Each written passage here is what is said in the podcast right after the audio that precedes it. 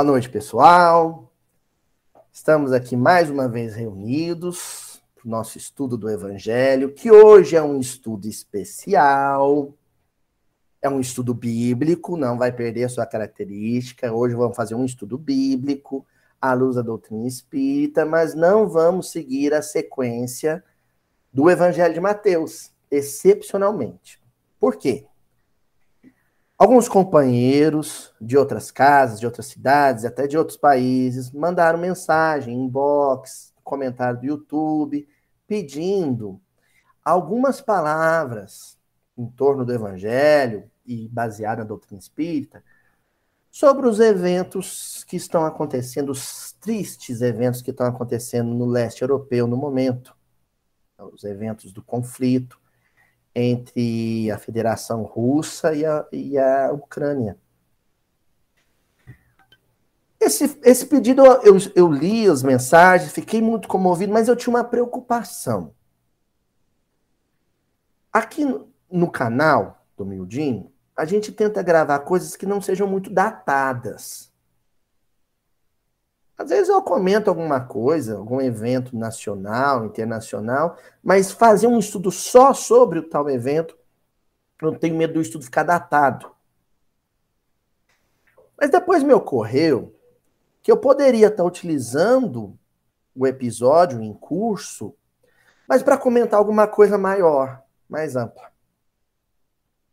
E comecei a fazer levantamento de, de alguns versículos, alguns textos doutrinários que me permitissem falar sobre a guerra e sobre a paz. De uma maneira atemporal, acultural, transhistórica. Que daqui 30 anos, que daqui 50 anos alguém possa ouvir e isso ainda ser relevante. Que eu pudesse encaminhar numa cápsula do tempo para nossas encarnações passadas e as pessoas no passado pudessem ouvir e achar relevante. Esse era o compromisso. E depois de fazer esse levantamento bibliográfico para poder falar, eu me dei conta que tinha um tópico bíblico que eu não me lembro, mas alguém aqui talvez sim, na internet talvez sim, mas eu não me lembro de ter ouvido algo a respeito dentro do movimento espírita. Talvez, talvez o seu Honório, a turma da, da vanguarda, lá do início do Mildinho, tenha comentado alguma coisa, creio que sim, mas eu acho que não. Eu acho que não. Que tópico que é esse é relevante para os nossos dias? Então, hoje nós não vamos trabalhar com um versículo específico, nós vamos falar, falar, trabalhar com um tópico. Uma palavra que aparece em alguns versículos. O anticristo. Vocês já viram algum estudo sobre o anticristo? Nós vamos falar sobre o anticristo hoje tá? E aí que esses dias na rede social, eu, eu, até comentei com, as pessoas né, que, que, me acompanham na rede social, falei assim, olha, para entender o que está acontecendo no leste europeu, eu estou precisando refazer uma leitura que eu fiz quando eu tinha uns, uns 15, 16 anos, que a gente é animado por esses calhamaços, né? Essas brochuras, que foi o livro Guerra e Paz, do Tolstói. Um livro assim. Na verdade, são vários livros, né? Em dois volumes, assim, grossos, densos. Eu levei uns três anos para acabar Guerra e Paz. Eu li outros livros enquanto eu lia o Guerra e Paz. Mas levei uns três anos. Hoje acho que eu levo, levaria uns cinco, porque a gente vai ficando mais dorminhoco, mais. Né? Né, Tânia?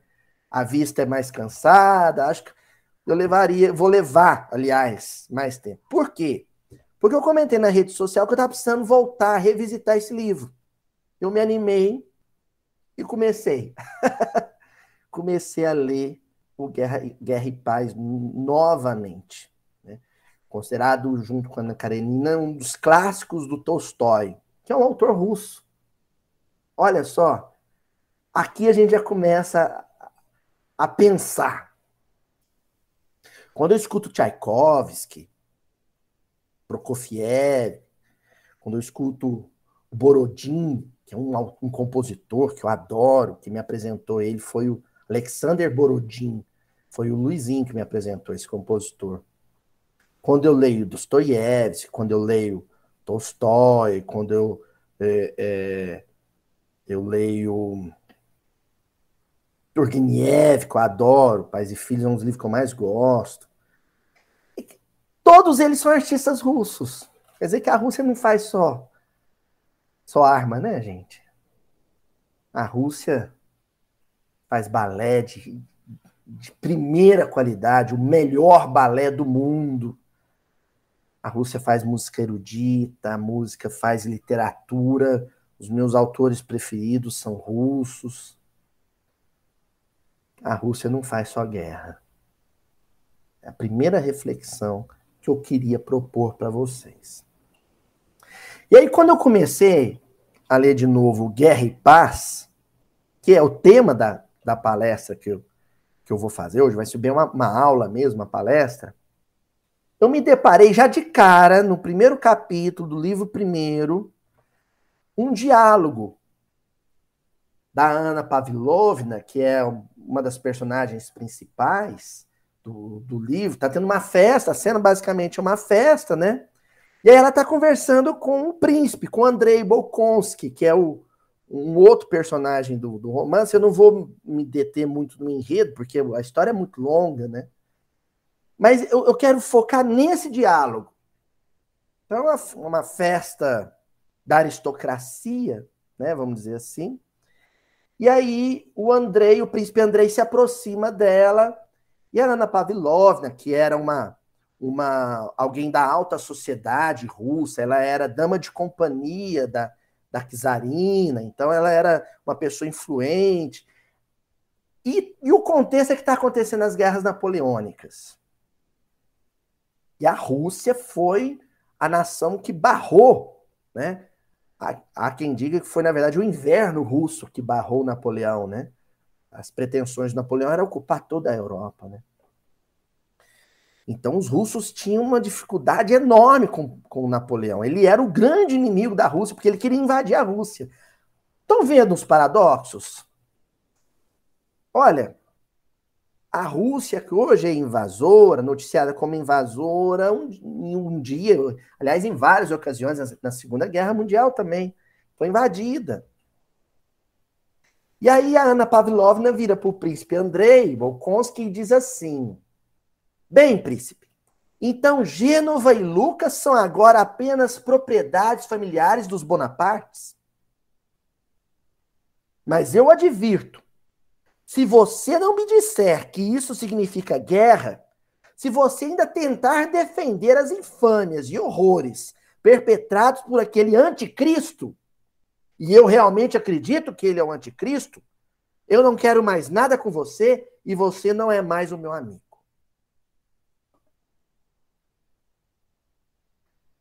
O André, ele era um, um, vamos dizer assim, um, um, nobre afrancesado, né? A alta cultura da, da época era francesa. Os russos falavam francês, os russos cultos falavam francês, né? escreviam em francês. Mas com as guerras napoleônicas houve uma cisão profunda da cultura eslava com a cultura franca prussiana, né? Que, ali é, que aí você reúne a tradição germânica com a tradição latina francófona e você tem a oposição a tudo aquilo que a tradição eslava nesse tempo defendia. Então a Ana Pavlovna tem horror aos Bonaparte. A família de Napoleão. Ela chega a citar, ó, ele transformou cidades italianas em seus feudos. Os italianos são vassalos dos Bonapartes. Lembrando que a Itália ainda não tinha se unificado. E aí ela fala para ele, pro Andrei, ó, se for para defender esse, né, como diria aqui em Minas, esse carcará sanguinolento, você nem vem. Se for para defender esse filhote cruz credo, eu não quero nem falar com você. E para dizer isso, para expressar o horror que ela tinha pelo conquistador, pelo estadista conquistador Napoleão Bonaparte, ela usa um termo bíblico. Ela o chama de anticristo. Quer dizer, nós estamos falando do início do século XIX. Das primeiras décadas do século XIX.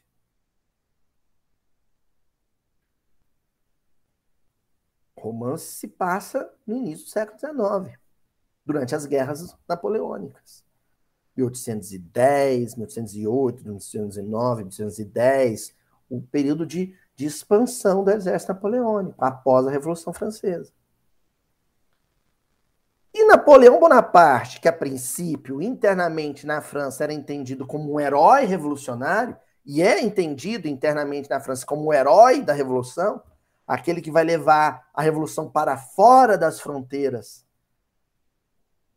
francesas e acabar com a monarquia absolutista na Europa, fora da Europa é visto como um conquistador e cruel, um guerreiro.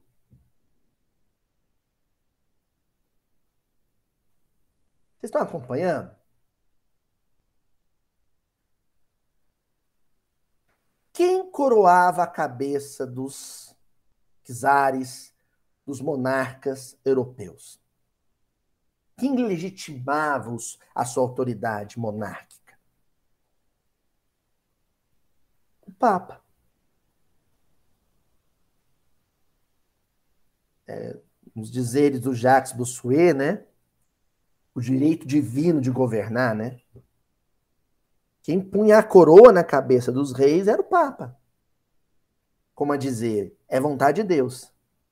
Se um plebeu, um não nobre, derruba um monarca do trono, ele está agindo contra a vontade de Deus, ele está agindo contra a vontade de Cristo, ele é um anticristo. Vocês estão entendendo como é que surge o conceito de anticristo?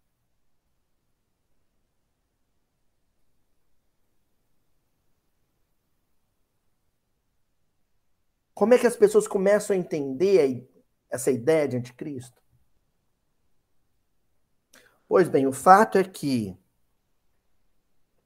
veio a Primeira Guerra Mundial e Bismarck era visto, né, o, aquele que liderou a Prússia num processo de conquista, né, de Reich.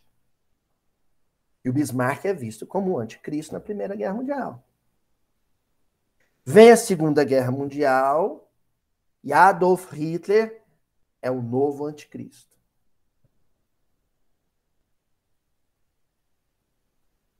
Vem a Guerra Fria e o Ocidente capitalista entendia que Stalin era o anticristo representando o Oriente, ou a, pelo menos a Europa Ocidental socialista.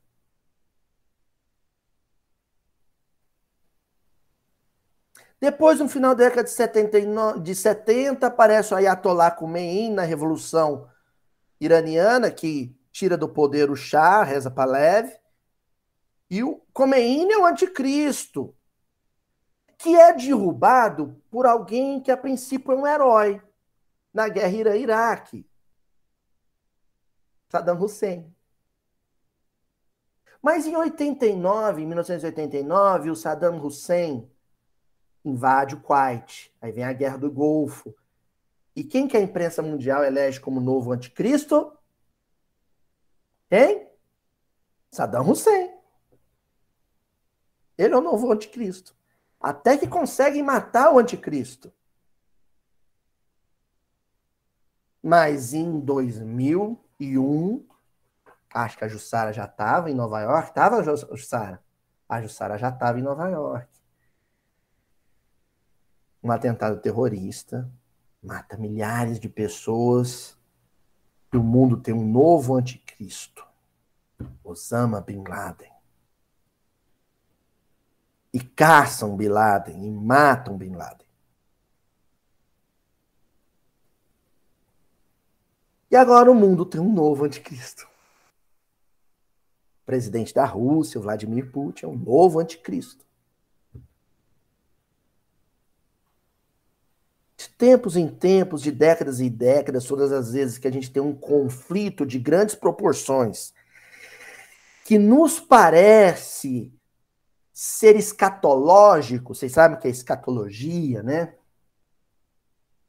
A escatologia é a guerra do bem e o mal no juízo final, né? Aquela guerra né? lembrando o filósofo Mami, né? o maniqueísmo, né? bem e o mal. O conflito entre os maus, as trevas, as sombras e a luz.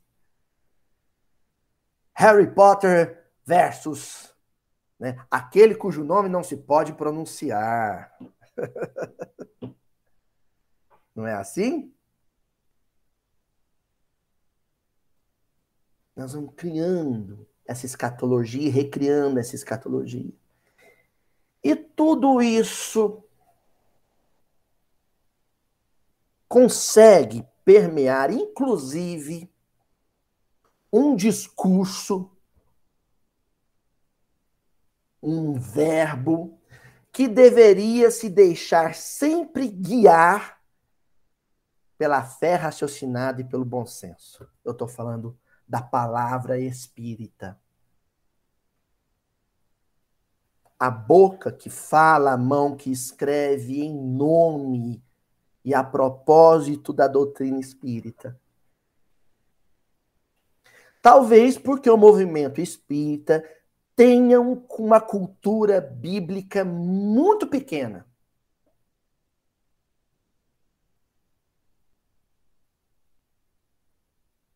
Fala-se anticristo, mas mal se sabe de onde veio.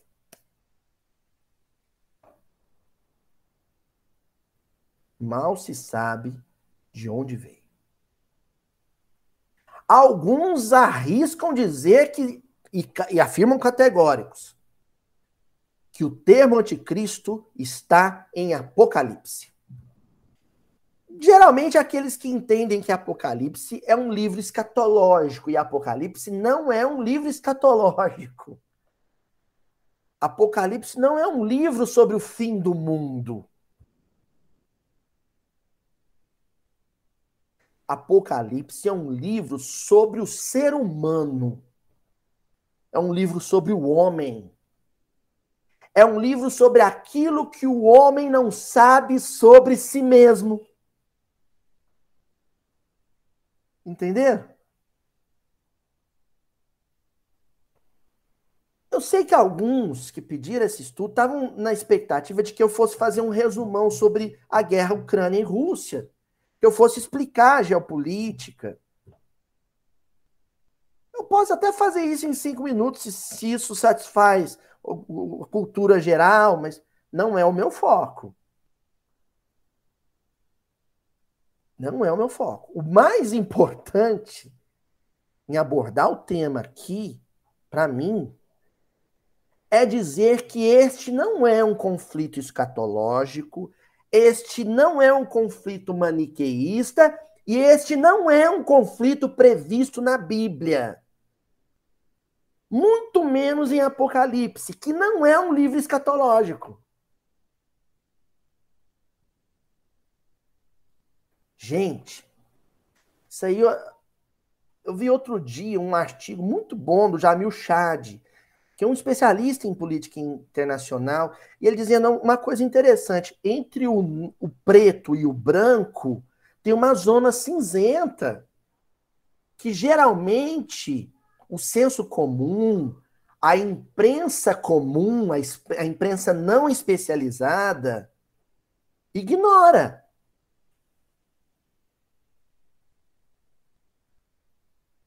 Conflito que a gente tem no leste europeu não é um conflito entre os, o malzinho russo contra os bonzinhos da Ucrânia. Né? A coisa é muito mais complexa. Existe um, uma faixa cinzenta ali em que as duas cores, o branco e o preto, se misturam. Depois da Guerra Fria, quando, até quando o mundo era dividido militarmente em dois blocos de aliados, o Pacto de Varsóvia, de um lado, com todos os aliados no leste europeu, a, a União Soviética, e a OTAN do outro, com os aliados dos Estados Unidos, as forças militares aliadas do aparato militar capitalista norte-americano. Isso aconteceu até o início da década de 90, com o fim da União Soviética. O Pacto de Varsóvia deixa de existir, mas a OTAN não.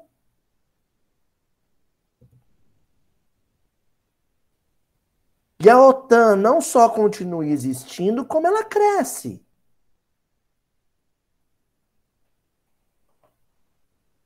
Com qual fim? Se ela é criada a princípio para barrar um avanço soviético e a União Soviética termina, ela continua existindo? Só para explicar mais ou menos, bem superficialmente para vocês, que existe ali na região da Finlândia, na, re, na região da Ucrânia, um interesse de, de expansão da OTAN que gera desconforto, nos interesses também imperialistas, também autocráticos, também militaristas do governo russo. Ninguém quer uma arma apontada para a cara, tão perto. Então, antes de eleger um lado, façam duas coisas. Primeiro, estudem leiam, conheçam a história recente do mundo. Segundo, entendam uma máxima que eu falo em sala de aula para todos os meus alunos, todas as vezes que eu vou falar sobre uma guerra, que é quase sempre.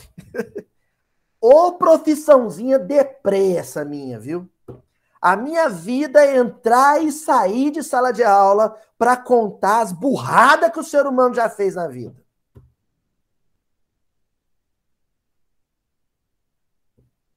E eu digo para os meus alunos: numa guerra não tem bonzinho. E numa guerra todo mundo perde. Esta não é uma guerra mundial, é uma guerra global, porque tudo que acontece no mundo hoje é global.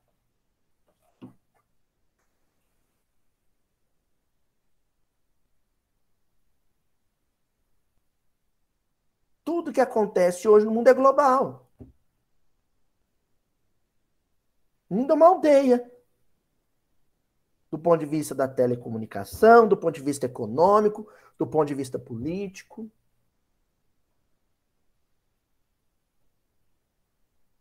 Entenderam? Então, meu intuito ao falar do anticristo, o meu intuito ao desfazer essa visão escatológica em torno do livro Apocalipse, é dizer que essa guerra é um drama humano que já aconteceu só no século XX umas dez vezes. Que vai acontecer mais dez e mais dez e mais dez vezes.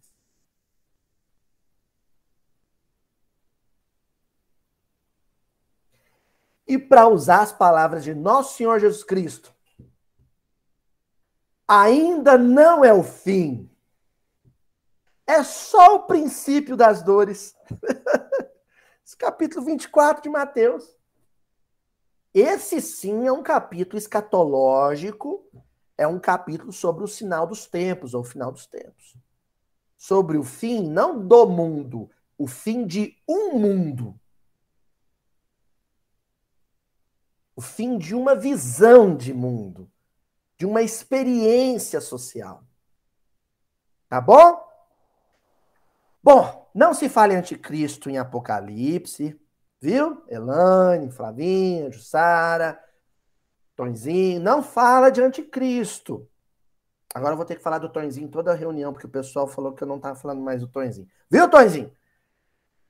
Não se fala de anticristo no Apocalipse. Onde é que se fala de anticristo? As três cartas apostólicas de João, filho de Zebedeu. É ali que fala de anticristo. São três cartas. João 1, João 2, João 3. Ali que é falado o termo grego, anticristos, que a gente não pode confundir com uma outra expressão grega da Bíblia, que é pseudocristos, que a gente traduz como falsos profetas, falsos cristos, né, aliás. Falsos cristos e falsos profetas. Aquele pseudocristos é diferente do anticristo, tá bom? Vamos ver o que que aparece sobre o anticristo em João. Então, olha lá, Éder. Em João 1, capítulo 2, versículo 18. Filhinhos, esta é a última hora. E como ouvistes que vem o anticristo, já se tem levantado muitos anticristos, pelo que conhecemos que é a última hora. Ei, espera aí. A carta de João não é uma carta profética.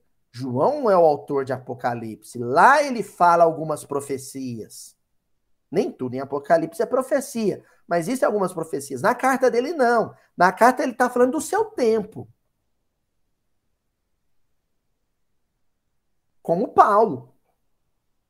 E ele diz: é chegado o fim do tempo, é chegada a última hora. O mundo já acabou muitas vezes, gente. Todo período de fechamento de ciclo é um fim de mundo, é um fim do mundo, é uma escatologia. E João está vivendo isso com a encarnação de Jesus e o advento do cristianismo ao fim de um mundo, o início de um novo mundo.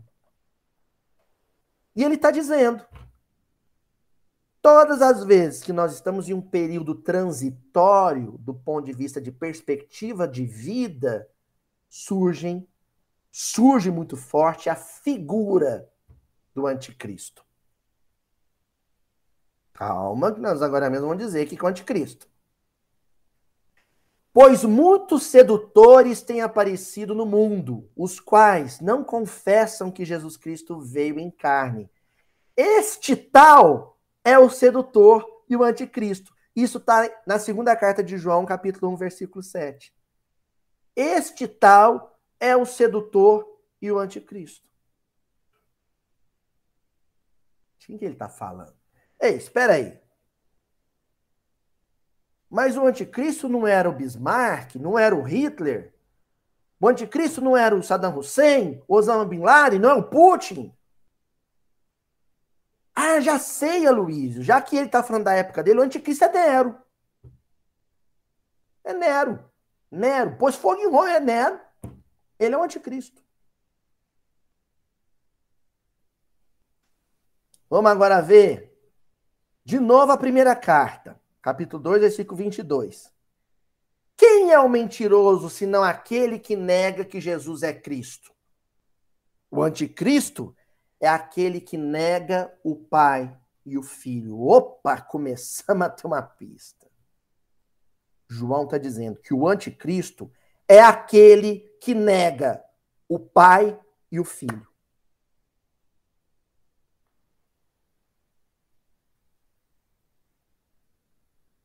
É aquele que nega aliança. É aquele que nega a comunhão de Deus com o homem.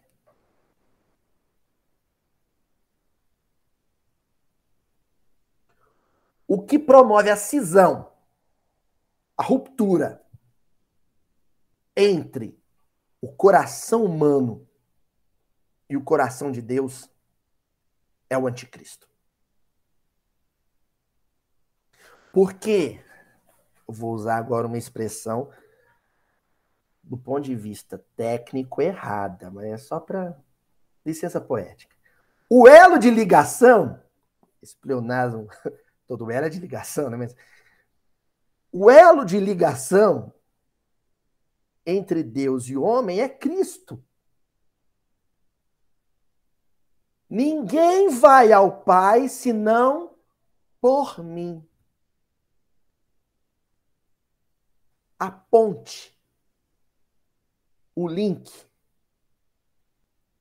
que conecta a humanidade a Deus é Cristo.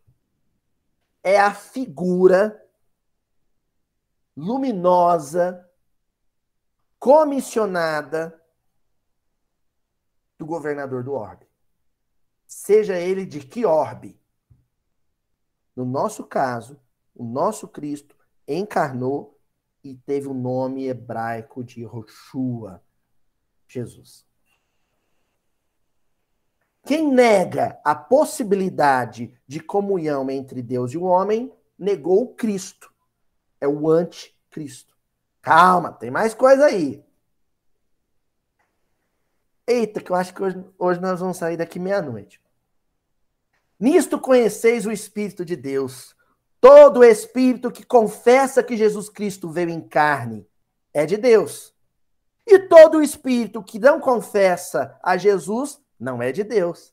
Este é o espírito do anticristo, de cuja vinda tendes ouvido falar, o qual agora já está no mundo.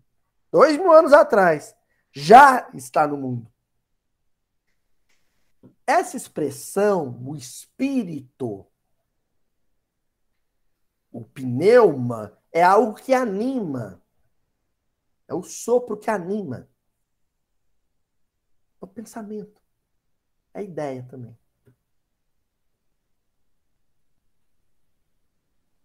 É o que anima uma ação. É o que anima uma postura, é o que anima um sentimento, é o que anima um discurso. É um espírito.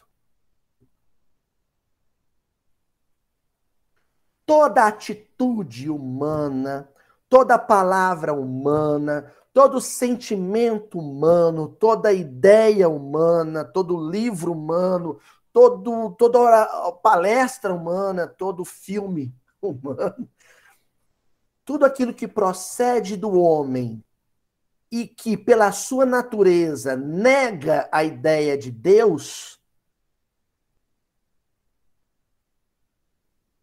é o anticristo.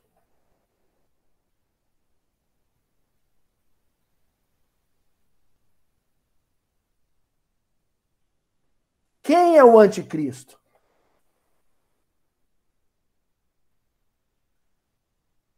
Então, vou começar a dar uma ideia de quem é o anticristo.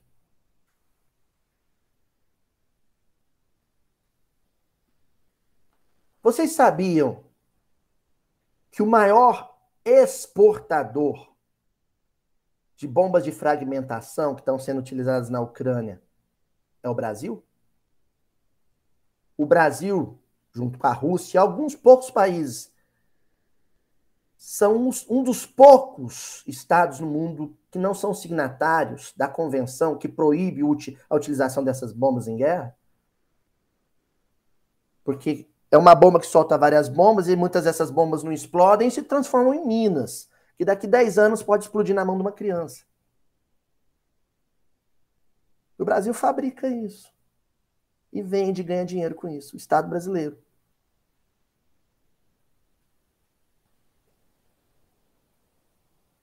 o Estado brasileiro o anticristo.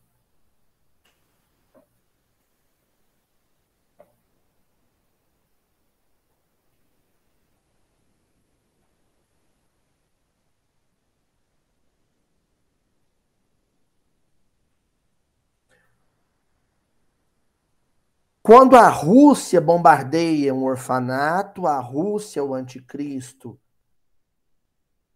Quando o tanque de guerra ucraniano passa por cima dos corpos de soldados russos que eles mataram, a Ucrânia é o anticristo.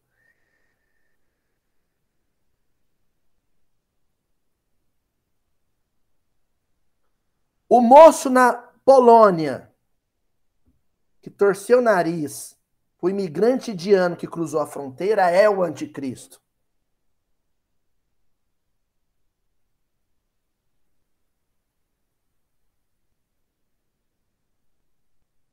O anticristo é uma ideia.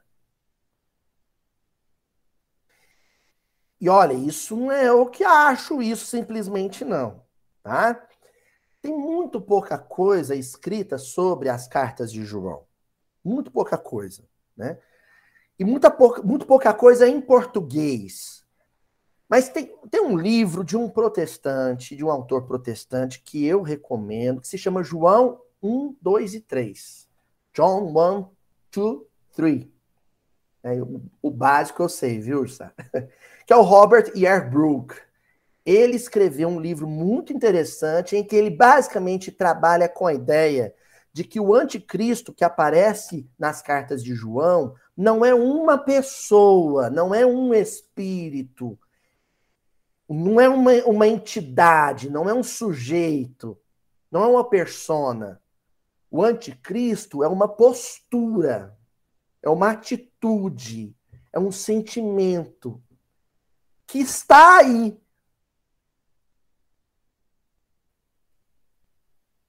Ele defende a teoria, o Robert Yarbrough, de que quando João fala do anticristo, ele está falando desse espírito de egoísmo, de individualismo, de indiferença, de frieza humana, que adoece a humanidade de tempos em tempos. Não que a gente tenha tempos muito melhores, mas de tempos em tempos, o coração de muitos se esfria. Para usar de novo Mateus 24. O coração de muitos se esfria. Quando a guerra deixa de me comover, Quando ela se torna um entretenimento.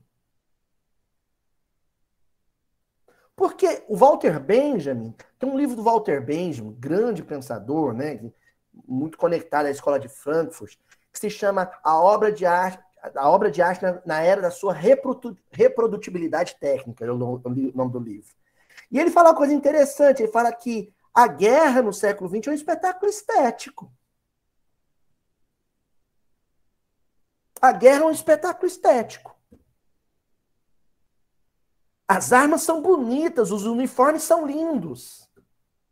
Os tanques de guerra têm design. Os aviões são, sabe? Tem um desenho aquilo. Tem uma estética. Um som. A guerra é um negócio que você senta para ver na televisão. Não é à toa que é um dos gêneros mais rentáveis de Hollywood. É o bang bang, é o tiro. Existe uma. Gente, olha, uma. Dia 7 de setembro, a turma não gosta de ver o desfile. Basicamente é um desfile marcial.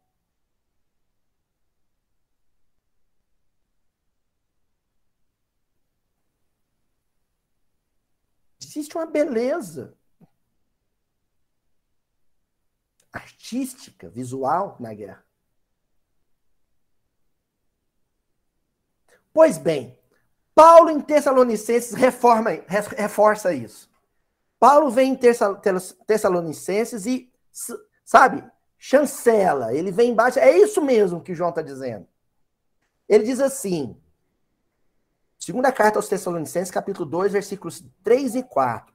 Paulo diz assim: Ninguém de maneira alguma nos engane, porque não será assim sem que antes venha a apostasia e se manifeste o homem do pecado, o filho da perdição, o qual se opõe e se levanta contra tudo o que se chama Deus ou se adora, de sorte que se assentará como Deus no templo de Deus, querendo parecer Deus. Deus puxando a, perdão, o homem puxando a cadeira de Deus para sentar nela. é isso que Paulo está dizendo. É isso que é o anticristo.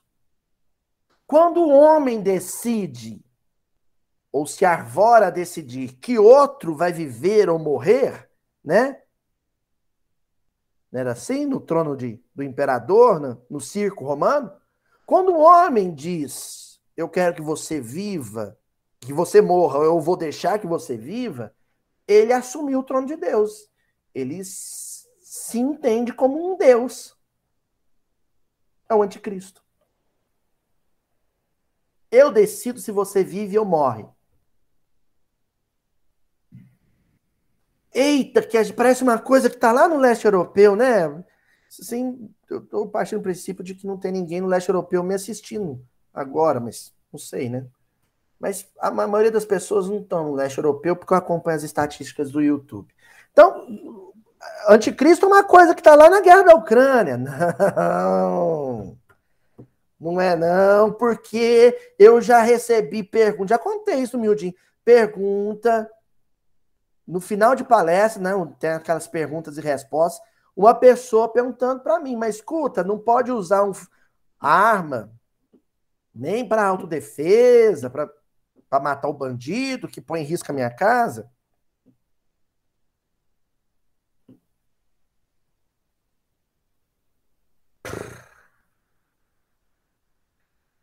quando eu pego um cabo de vassoura para defender a minha casa, isso é muito sério que eu vou falar, hein? Isso não é lei de conservação. Vem com conversa fiada de que isso é lei de conservação, que não é. Se eu pego um cabo de vassoura, e mato o menino que pulou o meu muro para roubar meu, roubar meu carro, a situação kármica está complicada, viu? A justiça vai me liberar. De legítima defesa, estava em casa. Tem... Vassoura serve para limpar o chão. Bom. Eu não vou atribuir outra finalidade a ela. E a arma só serve para uma coisa. A pior coisa. Pois bem, só em João fala-se de anticristo. Só em João fala-se de anticristo. Apocalipse não fala de anticristo. Não fala. O que acontece é que lá em Apocalipse, nos capítulos 12 e 13, então a dica de leitura de Apocalipse é capítulo 12 e 13. É a maior viagem, viu, gente? A maior viagem um dragão, não sei quantos chifres, um é quebrado, os outros têm diademas, ele sai do mar e ele é vermelho, é uma maior viagem. Lá, o dragão, que é identificado como o diabo, nós estamos primeiro estamos trabalhando com o lúdico, com a narrativa lúdica figurada, artística de Apocalipse. Ele deixa na terra uma besta, uma fera. Besta, fera. Tá? Um leão rugindo é uma besta. É um tubarão branco é uma besta. Uma, um animal raivoso, feroz, letal.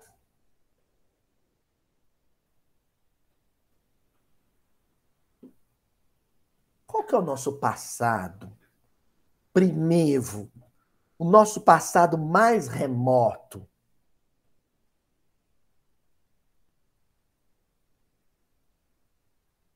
Éramos feras, bestas, animais. Quando, hoje, nós erguemos as mãos, ou desejamos a morte, ou nos encolerizamos, nos enfurecemos contra um semelhante, quem é que sai lá do, da profundeza da alma e ruge? A besta.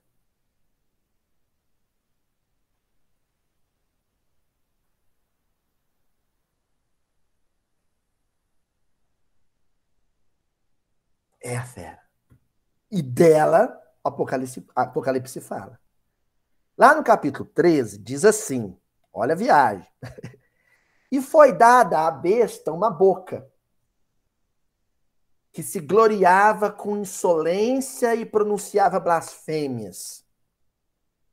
E foi-lhe dado o poder de fazer guerra por 42 meses.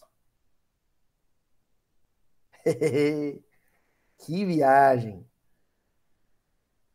Aí o João, antes que alguém diga que viagem, o João pega e diz assim, no versículo 5: Aqui há sabedoria, tem inteligência, calcule o número da besta, porque é o número do homem, e o número dela é 666.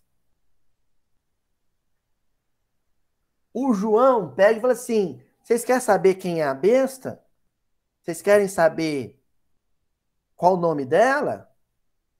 Pega o lápis, pega o papel e faz conta. Faz as continhas aí, ó. Ela guerreou por 42 meses. E o nome dela é um número. 666, 666. O povo viaja tanto na maionese, gente, que tinha, tinha gente na década de 80 que dava pause nos vídeos da televisão, assim, gravava e depois dava pause para ver a mancha na careca do Gorbachev, porque eles falavam que se olhasse de perto ia ver ela meia, meia, meia. Vocês riem, tem uns espíritas assim, viu? Tem uns espíritas que ficam lá achando meia, meia, meia e tudo quanto é pobre, coitado. Sabe por que, que não sabe? Porque não lê a caminho da luz. Quando eu falei no início dessa palestra hoje que era para ler livro de história, faz isso, mas com a caminho da luz do lado. Você lê o livro de história, lê Emmanuel. Lê o livro de história, lê Emmanuel. Porque o Emmanuel, que é muito fofoqueiro, eu acho que puxaram a orelha dele, não era para entregar, Emmanuel. Deixa eles quebrar a cabeça. O Emmanuel é aqueles espíritos que, sentado do seu lado do ponto de ônibus, que vê fazer palavra cruzada, ele vai falar: ah, a resposta é essa. Não estraga prazer, né? Aí lá no caminho da luz, o Emmanuel pega, no capítulo 14, a edificação cristã, no item 6, identificação da besta apocalíptica. E diz assim: examinando-se a importância dos símbolos naquela época e seguindo o rumo certo das interpretações, podemos tomar cada mês como sendo de 30 anos. Em hebraico, gente, a palavra yom, ela é, ela depende do contexto, porque ela pode ser ano, pode ser dia, pode ser mês, pode ser milênio, pode ser século. Então depende do contexto. Então, ó, em vez de 30 dias, né, 30 anos em vez de 30 dias, obtendo desse modo um período de 1.260 anos comuns. Entendendo? 42 meses. Se você mudar 30, de, de 30 dias por 30 anos, vão dar 1.260 anos. Justamente o período compreendido entre 610 e 1870 da nossa era, quando o papado se consolidava após o seu surgimento, com o imperador Focas, em 607, e o decreto da infalibilidade papal com Pio IX em 1870, que assinalou a decadência e ausência de autoridade do Vaticano em face da evolução científica, filosófica e religiosa da humanidade. Nesse finalzinho, Emmanuel explica o que é o anticristo, o que é a besta. Gente, a besta que governou durante 1260 anos não é um papa. É o papado. E antes que alguém saiba, sabia que a culpa era da Igreja Católica, por isso que eu sou espírita. antes que alguém diga isso, vamos entender uma coisa. Duas coisas. A primeira delas. Aqueles cardeais, bispos, papas complicados da Idade Média, eles não estão na igreja católica mais, eles viraram espíritas, viu? Fazem palestra e gravam miudinho. Então, Quando a gente fala de Idade Média, Inquisição, tem mais a ver com espírita do que com católico. Primeira coisa que nós vamos dizer. Segunda coisa, esse período foi um período de cisão, vou usar a primeira palavra, essa é a palavra-chave no estudo, cisão, separação entre Deus e o homem. Porque o teocentrismo patológico, espiritualmente patológico da Idade Média gerou o antropocentrismo patológico da modernidade. As guerras de, de, de, reconquista na Península Ibérica, na Palestina, os processos inquisitoriais,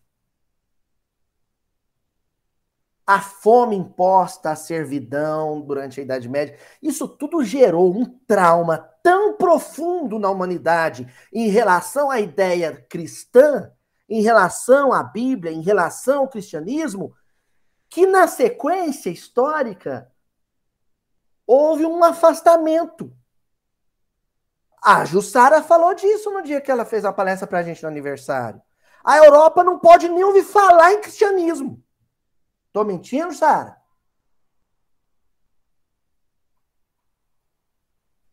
As pessoas se distanciaram completamente do cristianismo. Tamanho horror do que foi fincado, cravado no solo, sobretudo europeu, durante o período medieval. E o Oriente não cristão, eu não quero saber de cristianismo, não. Perseguição. Então, o ateísmo, o materialismo, o ceticismo, o individualismo, o cientificismo que caracteriza a modernidade é resultado, é um resultado podre de, uma teo, de, de uma, um teocentrismo, de um culto a Deus doente durante o período medieval. Então, a besta do Apocalipse tem tudo a ver com o que a gente vive hoje. Os desmandos do período medieval, o uso distorcido, corrompido, adúltero da palavra do Cristo durante o período medieval, é que tornou a sociedade moderna tão distante da ideia de Deus. E a ausência de Deus na vida do homem moderno é que gerou a guerra da Ucrânia com a Rússia. O anticristo não é o Putin, o anticristo não é o Biden, o anticristo não é o Bolsonaro, o anticristo não é o Orbán, o anticristo não é a Merkel, não é o Boris Johnson. O anticristo é o materialismo do mundo moderno.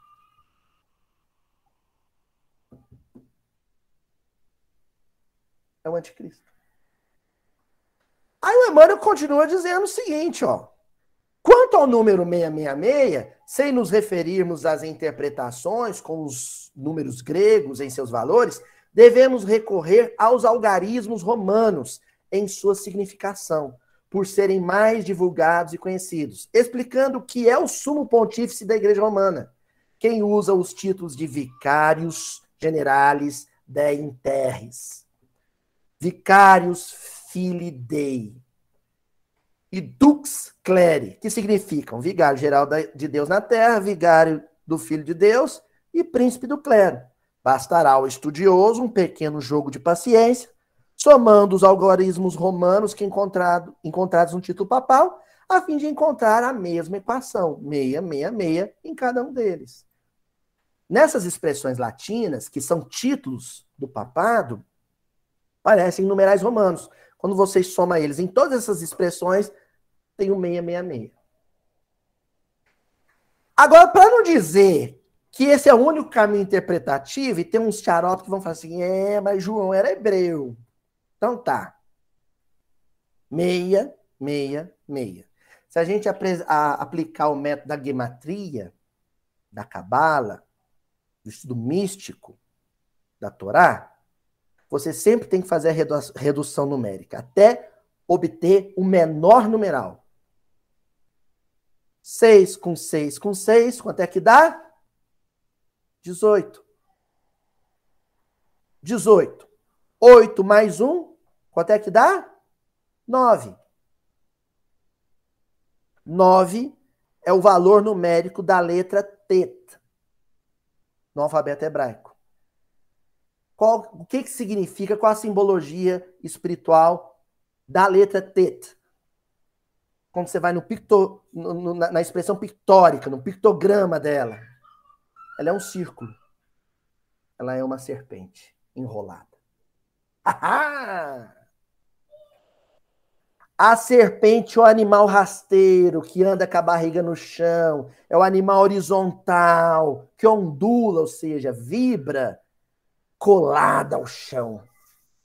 Dinheiro, poder, sexo, vaidade, carro, iPhone, bolsa de valores, Bitcoin.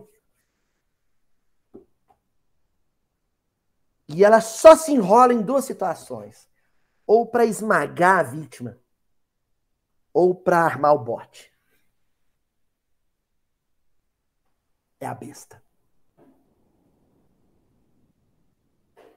666. Número 9, teta. O papado representa adulteração da mensagem de Jesus para a obtenção de poder, dinheiro e luxúria. Sexo, poder e dinheiro. Ora, se estes erros do papado durante a Idade Média não estão na base das quedas do homem cientificista e racionalista moderno, a gente só mudou de igreja, em vez da Basílica de São Pedro, é Wall Street.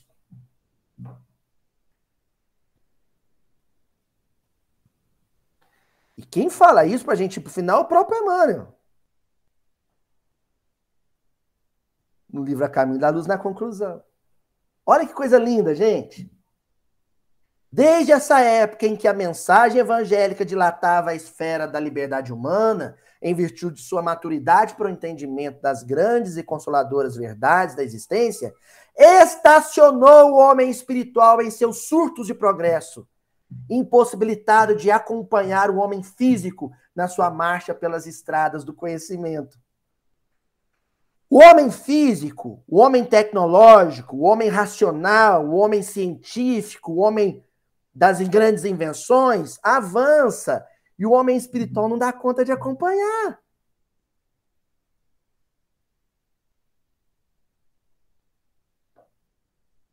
Continua Emmanuel. É por esse motivo que, ao lado dos aviões poderosos da radiotelefonia, hoje é internet, que ligam todos os continentes e países da atualidade, indicando os imperativos das leis da solidariedade humana, Vemos o conceito de civilização insultado por todas as doutrinas de isolamento, enquanto os povos se preparam para o extermínio e para a destruição. O conceito de civilização é insultado por aquilo que a gente vê. Como assim, Luísio? Ora, temos o celular e conseguimos acompanhar em tempo real o que acontece no centro de Kiev. Mas para ver o quê? Belo horror. Barbárie. Selvageria. Bestialidade. Usamos uma baita de uma tecnologia para enxergar a nossa face mais bestial, mais animalesca, E essa guerra, quando me perguntam assim, quanto tempo vai durar essa guerra? Você acha que vai, vai virar uma guerra mundial, terceira guerra mundial? Quanto tempo vai durar? Assim, vai durar décadas, sabe por quê? Porque outro dia eu vi um menininho de 11 anos atravessando a fronteira e chorando. Quando esse menino tiver 30 anos, o que, que ele vai sentir quando vê a bandeira russa? Outro dia veio uma senhorinha de 90 anos. A casa dela pegou fogo. Ela olhou para a cama e falou assim: Eu quero que o Putin morra. Quer dizer, se essa velhinha de 90 anos desencarna e reencarna, quando ela tiver 18 anos, ela vai ingressar num grupo terrorista que vai botar bomba em Moscou tranquilamente. Porque ela já odeia, a semente do mal já foi semeada. Agora vai frutificar daqui 10 anos, daqui 20 anos.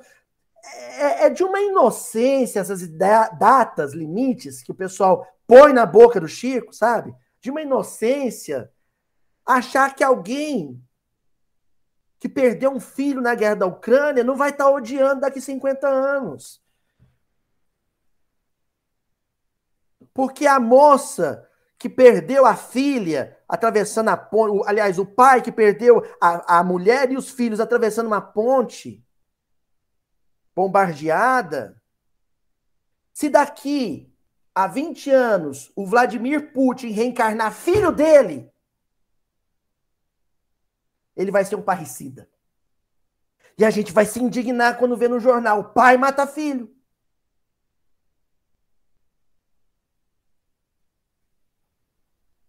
Que guerra mundial, gente? Isso é a vida. É o drama humano.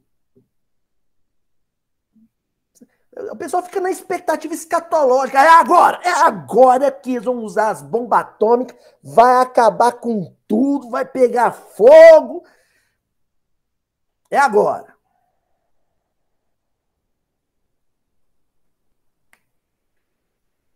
Tem muita lenha para queimar no fogão ainda. Ó, avançando, hein?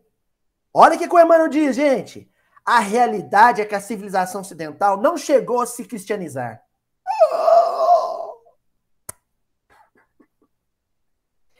Ele está falando que a civilização ocidental, Europa, América do Norte, América do Sul,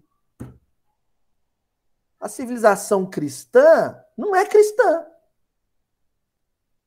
não se cristianizou. Quem está dizendo isso é Emmanuel. E ele não está poupando os espíritas disso, não.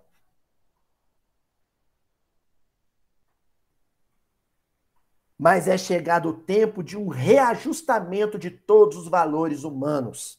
Se as dolorosas expiações coletivas preludiam a época dos últimos ais do Apocalipse, a espiritualidade tem de penetrar as realizações do homem físico, conduzindo-as para o bem de toda a humanidade. Penetrar as realizações do homem físico. Olha que interessante. O homem espiritual tem que agora se entranhar, se esgueirar por entre as vielas do coração do homem intelectual. Na hora que a gente cristianizar a internet, na hora que a gente cristianizar os parlamentos, na hora que a gente cristianizar os lares, é que a Terra terá iniciado um processo regenerativo. Iniciado. Mas enquanto o cristianismo tiver recluso, restrito aos templos, ou melhor, a alguns templos, não há cristianização real do mundo. Continua Emmanuel. Ditadores, exércitos, hegemonias econômicas, massas versáteis inconscientes, guerras inglórias, organizações seculares passarão com a vertigem de um pesadelo. A vitória da força é uma claridade de fogos e artifício. ó o Walter Benjamin aí, ó, Escola de Frankfurt. O Emmanuel fala que a guerra no mundo vai passar que nem o Réveillon em Copacabana. 15 minutos de fogos. Todo mundo olhando para o céu. Oh, as luzes. Mas é um fogo fato.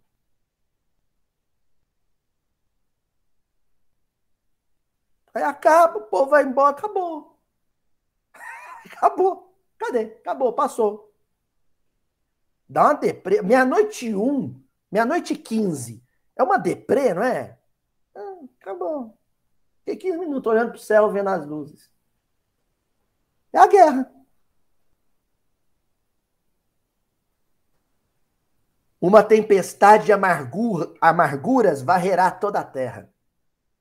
Os filhos da Jerusalém de todos os séculos devem chorar, contemplando essas chuvas de lágrimas e de sangue que rebentarão das nuvens pesadas de suas consciências enegrecidas. Brasileiro vai chorar também porque o petróleo vai ficar caro agora. Os Estados Unidos já está tendo que pedir petróleo para Venezuela, que apoia a Rússia. E o Brasil vai, vai pagar caro na gasolina. E eu acho pouco, acho bom. Sabe por quê? Porque a gente não devia estar tá pondo gasolina em carro. O carro elétrico já foi inventado. Já existe, é uma realidade. O petróleo é um veneno que a gente borrifa na atmosfera. Tem que ficar tão caro, tão caro, tão caro, que a sociedade se veja constrangida a buscar formas mais limpas e sustentáveis de energia.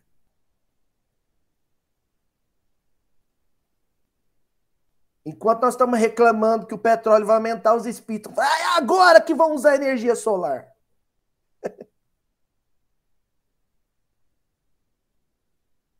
A noite não tarda, e no bojo de suas sombras compactas, não nos esqueçamos de Jesus, cuja misericórdia infinita, como sempre, será a claridade mortal da alvorada futura, feita de paz, de fraternidade e redenção.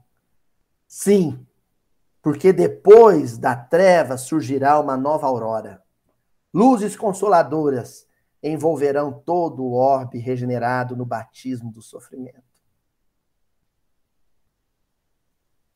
Emmanuel, Caminho da Luz, conclusão para a gente se despedir.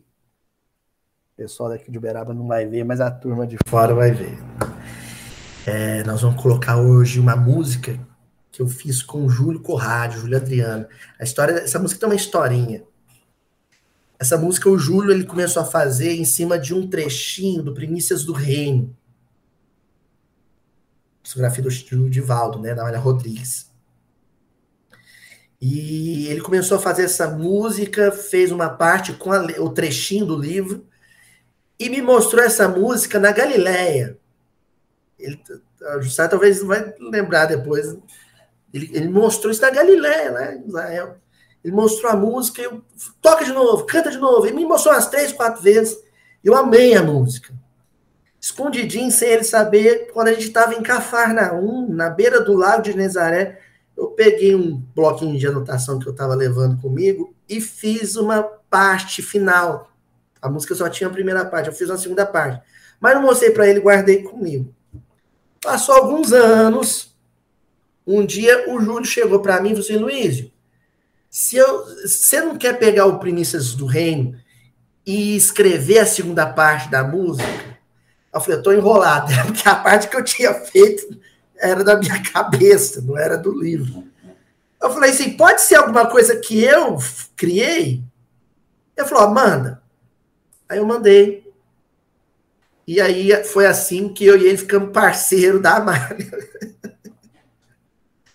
então, gente, o trechinho que eu fiz, que eu escrevi, que vai estar na música que o vídeo vai aparecer agora, na gravação, diz assim: as nossas boas obras serão provadas como frutescência na árvore santa do Evangelho. Do concerto da nova era serão canções de um mundo regenerado. Após o brado horripilante das guerras, um mundo regenerado. Paz na terra entre os homens. Que assim seja.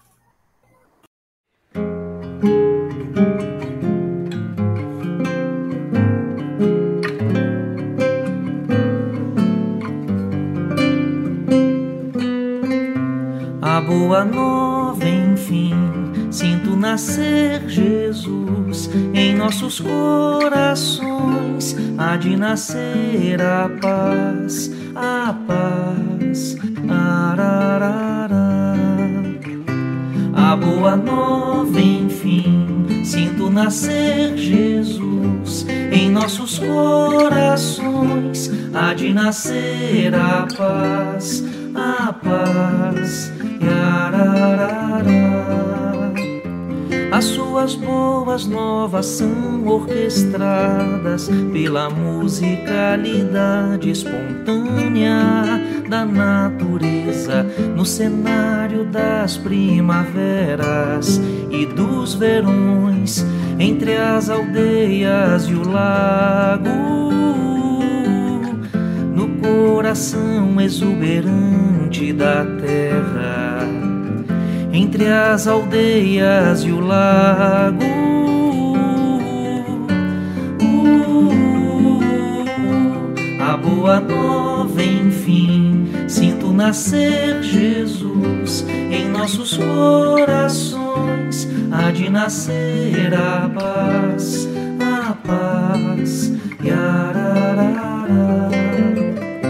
A boa nova, enfim Sinto nascer Jesus em nossos corações, há de nascer a paz, a paz. Yararara. As nossas boas obras serão provadas como fruta essência na árvore santa do Evangelho, no concerto da nova era, serão canções de um mundo regenerado. Após o brado horripilante das guerras, um mundo regenerado.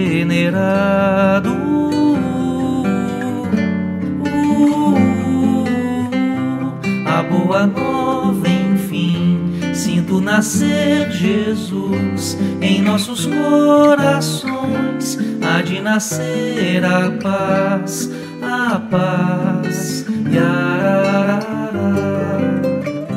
A boa nova, enfim Sinto nascer Jesus em nossos corações, há de nascer a paz, a paz.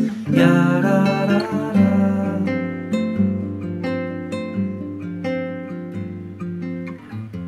thank